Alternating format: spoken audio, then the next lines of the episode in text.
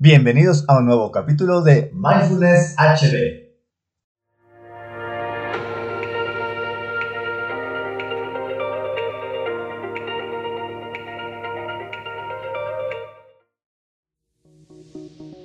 ¿Qué no es la meditación? Hay muchas ideas erróneas de lo que es la meditación. El monje budista Theravada, Gunaratana, nos explica en su obra El libro del mindfulness, que no es meditación, ya que existen muchas opiniones respecto a lo que es, lo que significa y quizás sobre todo lo que beneficia a las personas. Entonces, vayamos a ver los errores más comunes de lo que no es la meditación. Número 1. La meditación no es más que una técnica de relajación. Es cierto que durante la meditación la gente se relaja, pero esta no es la finalidad, porque la meditación va mucho más lejos de solo relajarse. La meditación busca el autoconocimiento y el desarrollo de la conciencia. Así, la relajación es solo una externalidad del proceso, es decir, se da por añadidura pero no es el objetivo, ya que meditar solamente para relajarnos, si bien es eficaz, sería muy ineficiente, debido a que sería un objetivo bastante limitado. Número 2. La meditación es una forma de trance.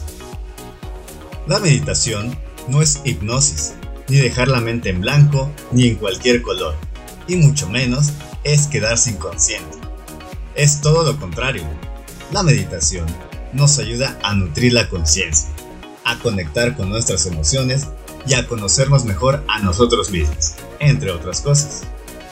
Por eso, pensar que la meditación es una forma de trance o hipnosis es totalmente contradictorio, ya que en la hipnosis la gente puede ser controlada por alguien externo, mientras que en la meditación el control es absolutamente de nosotros. Además, si durante la meditación te quedas inconsciente, entonces no estás meditando. Número 3. La meditación es una práctica misteriosa que no puede ser entendida. Si bien la meditación tiene una esencia mística que comprende niveles de conciencia más y más profundos que el intelecto, la verdad es que el único misterio que existe permanece hasta que no se experimenta. Es decir, el único misterio que existe es porque no se ha meditado nunca. Una vez que lo experimentas, podrás desmentir muchas falsas ideas y opiniones erróneas. Número 4. El objetivo de la meditación es el de promover las experiencias paranormales. No, el objetivo de meditar es el desarrollo de la conciencia. Los meditadores avanzados pueden obtener algunas habilidades especiales. En la mayoría de los casos, esto puede tomar años y aún así ni siquiera puede asegurarse que ocurra. Al meditar, no se busca telepatía ni levitar, sino liberarnos, comprendernos a nosotros mismos, a la vida y ayudar a los demás. Número 5. La meditación es peligrosa y las personas prudentes deberían evitarla. En realidad, todo es peligroso. Salir a la calle, esquiar, asistir a un evento público, cocinar, etc. Y vivir con esta visión de vida no nos ayuda a disfrutarla ni para alcanzar nuestro máximo potencial, ya que encerrarnos en un capullo imaginario es una forma prematura de dejarle vivir. De hecho, la mejor forma de enfrentar cualquier peligro es conocer a ese peligro, cómo es, dónde está, cuáles son sus puntos fuertes y sus puntos débiles para poder enfrentarlo. Número 6. La meditación no es para personas normales y corrientes, sino para santos. Existen ciertos estereotipos en la mente de muchas personas, como la idea de que toda persona que medita debe estar en posición de flor de loto, que si las personas que meditan son monjes, o si son personas muy sumisas, etc. Son creencias idealizadoras en las que se piensa que una persona que medita es algo así como una persona puritana, callada y resignada. Nada más alejado de la realidad, ya que las personas que meditan tienen mucha energía, vitalidad y entusiasmo.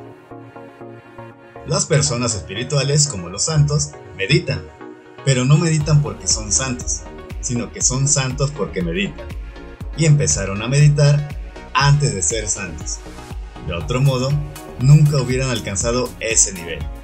Y quien crea que tiene que ser santo para empezar a meditar, sinceramente pierde su tiempo. Número 7. La meditación es una forma de escapar de la realidad.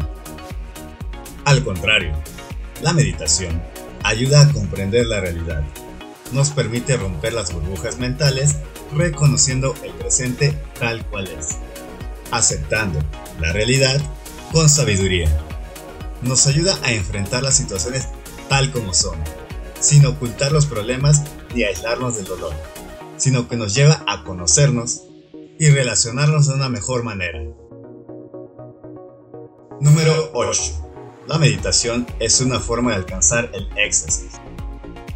La meditación puede llevarnos a tener experiencias extraordinarias, pero no es el objetivo de meditar y además no siempre pasa. De hecho, querer meditar pensando en algún objetivo específico, forzando a la mente a alcanzarlo, entonces, por definición, ya nos está meditando.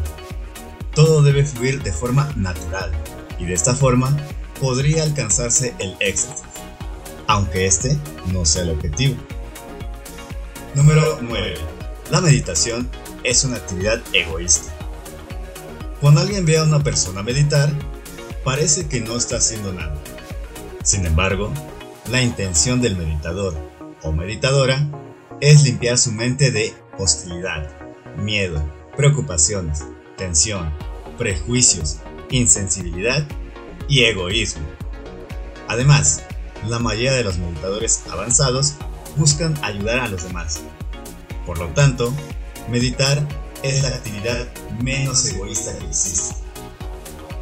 Número 10. La meditación consiste en pensar cosas sublimes. No precisamente. Se trata de observar la realidad tal cual es. Y esto incluye entornos positivos y negativos. Pero no hay preferencia ni por unos ni por otros, ya que esto distorsionaría la percepción de la realidad. Se trata de conocer de manera objetiva las cosas tal cual son. Si bien existen algunas técnicas de meditación en las que se evocan pensamientos y emociones positivas, estas ayudan a dirigir ciertos tipos de energía para ayudar a los demás, de forma desinteresada. Es decir, que tiene un fin superior pero pretender meditar solo para pensar cosas positivas para uno mismo no es meditar. Si acaso visualizar, y eso es distinto. Número 11. Todos mis problemas se resolverán con un par de semanas de meditación. No, la meditación nos ayuda a comprender con claridad la realidad y a partir de ahí descubrir el origen y las posibles soluciones para determinados problemas. Pero no es una panacea que lo resuelva todo, y menos en un par de semanas. Por otra parte, sí, efectivamente es posible percibir cambios en días, semanas o meses, pero todo depende de la constancia, disciplina y aplicación de sabiduría de cada persona. La meditación es algo que se debe vivir personalmente para conocer los alcances y beneficios. Por supuesto que sí, nos puede ayudar a resolver muchos problemas, pero generalmente no es de la noche a la mañana y depende de la actitud de cada persona. Más adelante hablaré sobre diferentes beneficios que produce el mindfulness comprobados por la ciencia.